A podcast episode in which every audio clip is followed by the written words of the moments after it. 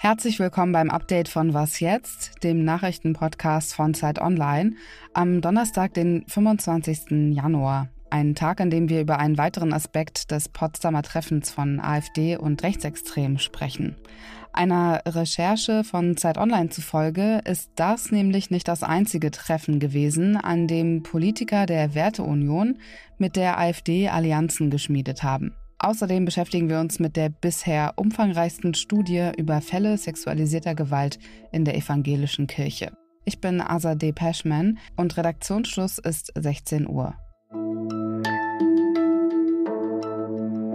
Die Korrektivrecherche, über die wir hier seit vielen Tagen berichten, kann man sich ein bisschen wie eine Abwärtsspirale vorstellen, in der einem immer wieder neue Erkenntnisse begegnen.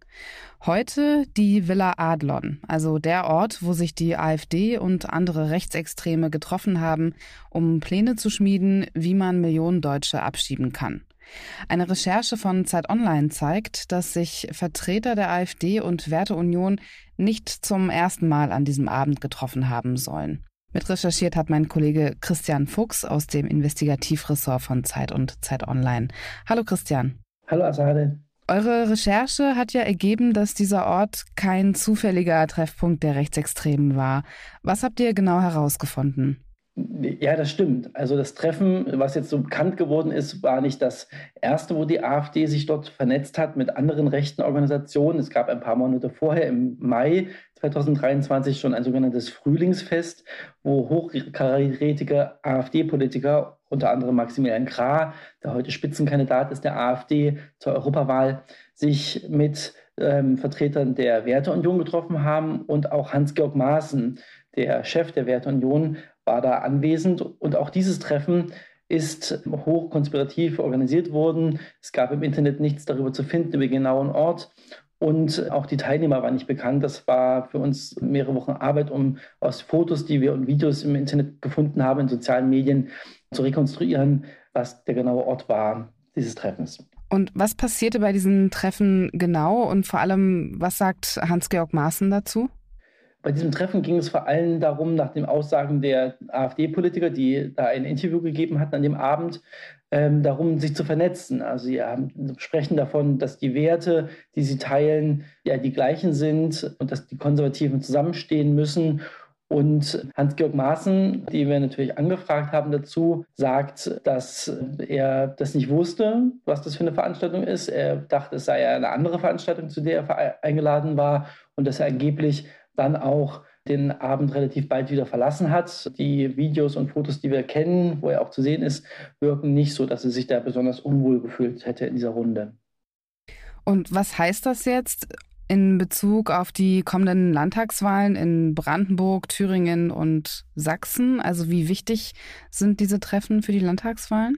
Ja, das zeigt nochmal mehr, wie hinter den Kulissen quasi die AfD jetzt schon nach Machtoptionen sucht und sich eben auch vernetzt mit der etwas bürgerlich wirkenderen Werteunion. Und das sagt auch Maximilian Kradern in einem dieser Interviews, was er an dem Abend gegeben hat, einem rechten Medium. Da sagt er, die Werteunion bringt die Rettung, weil sie natürlich äh, eine Option sind, wenn sie antreten sollten zur Landtagswahl und auch gewählt würden, dass dann die AfD einen Koalitionspartner hätte. Denn alle anderen demokratischen Parteien lehnen ja ab, mit der AfD zu koalieren und AfD und Werteunion könnten eventuell dann auch die gemeinsame Mehrheit erreichen. Danke dir für den Moment, Christian.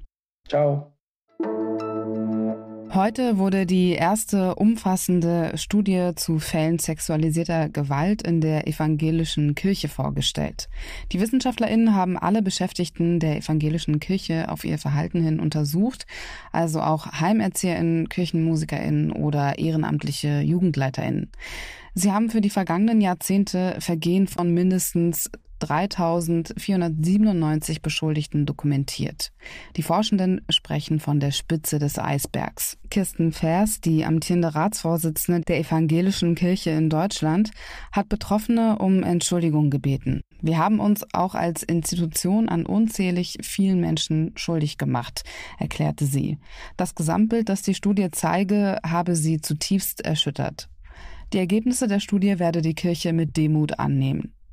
Eigens für die Studie haben die Landeskirchen und die Diakonie dem Forschungsverbund Akten zur Verfügung gestellt. Allerdings nicht die Personalakten aller Pfarrerinnen, sondern ausschließlich die Disziplinarakten.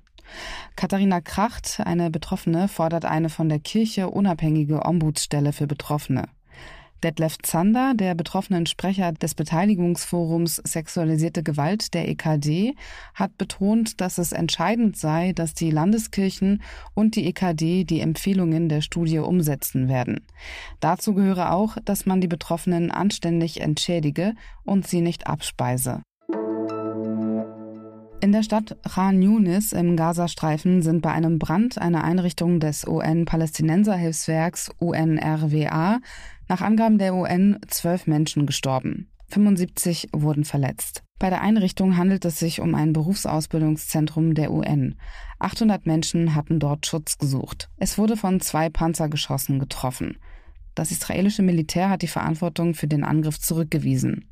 Man habe durch eine Untersuchung der operativen Systeme ausschließen können, dass die Armee die Einrichtung in Khan Yunis getroffen habe. Die israelische Armee prüfe, ob der Treffer die Folge von Beschuss der Hamas gewesen sei. Thomas White, der Gaza-Direktor des UN-Palästinenserhilfswerks UNRWA, sprach von inakzeptablen Angriffen auf zivile Einrichtungen in Khan Yunis und forderte, diese müssten enden. Wegen heftiger Kämpfe in der Nähe von Krankenhäusern und Schutzeinrichtungen steckten die Menschen dort fest und lebensrettende Einsätze würden behindert. Die Krankenhäuser Nasser und Al-Amal seien umstellt. Medizinisches Personal und Patientinnen seien in höchster Angst. Das israelische Militär hat mitgeteilt, dass sie in Khan Yunis militärische Einrichtungen angegriffen und extremistische Kämpfer getötet hätten. Außerdem haben sie die Einwohnerinnen von Khan Yunis zur Flucht aufgerufen. Die Vereinten Nationen kritisieren, dass es wegen der heftigen Kämpfe und kontinuierlichen israelischen Angriffe keine sicheren Gebiete mehr im Gazastreifen gebe. Seit dem 7. Oktober hat es in Deutschland 2249 antisemitische Vorfälle gegeben. Das hat Felix Klein, Beauftragter der Bundesregierung gegen Antisemitismus, heute bei einer Pressekonferenz erklärt. Das seien viermal mehr Vorfälle als im Vorjahreszeitraum.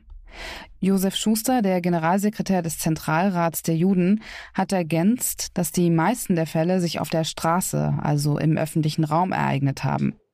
Für Jüdinnen und Juden hat das Aushandeln zwischen Sichtbarkeit und Sicherheit mit der Zäsur vom 7. Oktober eine neue Stufe erreicht. Juden und Jüdinnen tragen im Alltag seltener jüdische Symbole und besuchen, und wir haben es gerade gehört, wenige jüdische Veranstaltungen und auch der Gottesdienstbesuch äh, hat seit dem 7. Oktober abgenommen. Man arbeite gut mit den deutschen Sicherheitsbehörden zusammen. Die sind für den Schutz jüdischer Einrichtungen zuständig. Trotzdem sei die Unsicherheit, sich öffentlich als Jude zu erkennen zu geben, sehr hoch. Was noch? Nicht so streng zu sich selbst zu sein, sich auch mal Fehler verzeihen zu können, Scheitern zu akzeptieren, das ist nicht nur für das eigene Wohlbefinden gut, sondern stärkt auch romantische Beziehungen. Zumindest hat das eine Studie der Uni Bamberg und der Uni Halle-Wittenberg herausgefunden. Die WissenschaftlerInnen haben über 200 heterosexuelle Paare befragt und herausgefunden, dass das Mitgefühl einem selbst gegenüber auch den Partner oder die Partnerin zufrieden macht. Wenn zwei Menschen es also schaffen, individuell gut für sich selbst zu sorgen, wenn sie negative Erfahrungen machen oder schmerzliche Situationen durchleben, dann profitiert die Zweierbeziehung von dieser Eigenschaft. Und damit endet dieses Was jetzt Update. Morgen früh können Sie meinen Kollegen Janis Karmesin zuhören. Er wird in der Folge über die Situation im Iran sprechen. Dort fanden in den letzten Tagen Hinrichtungen statt und es werden wieder vermehrt Menschen festgenommen.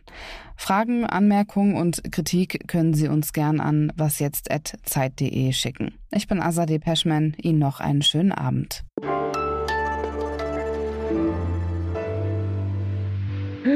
Ja, das brauchen wir für die nächste Frage. Ich mach's nochmal.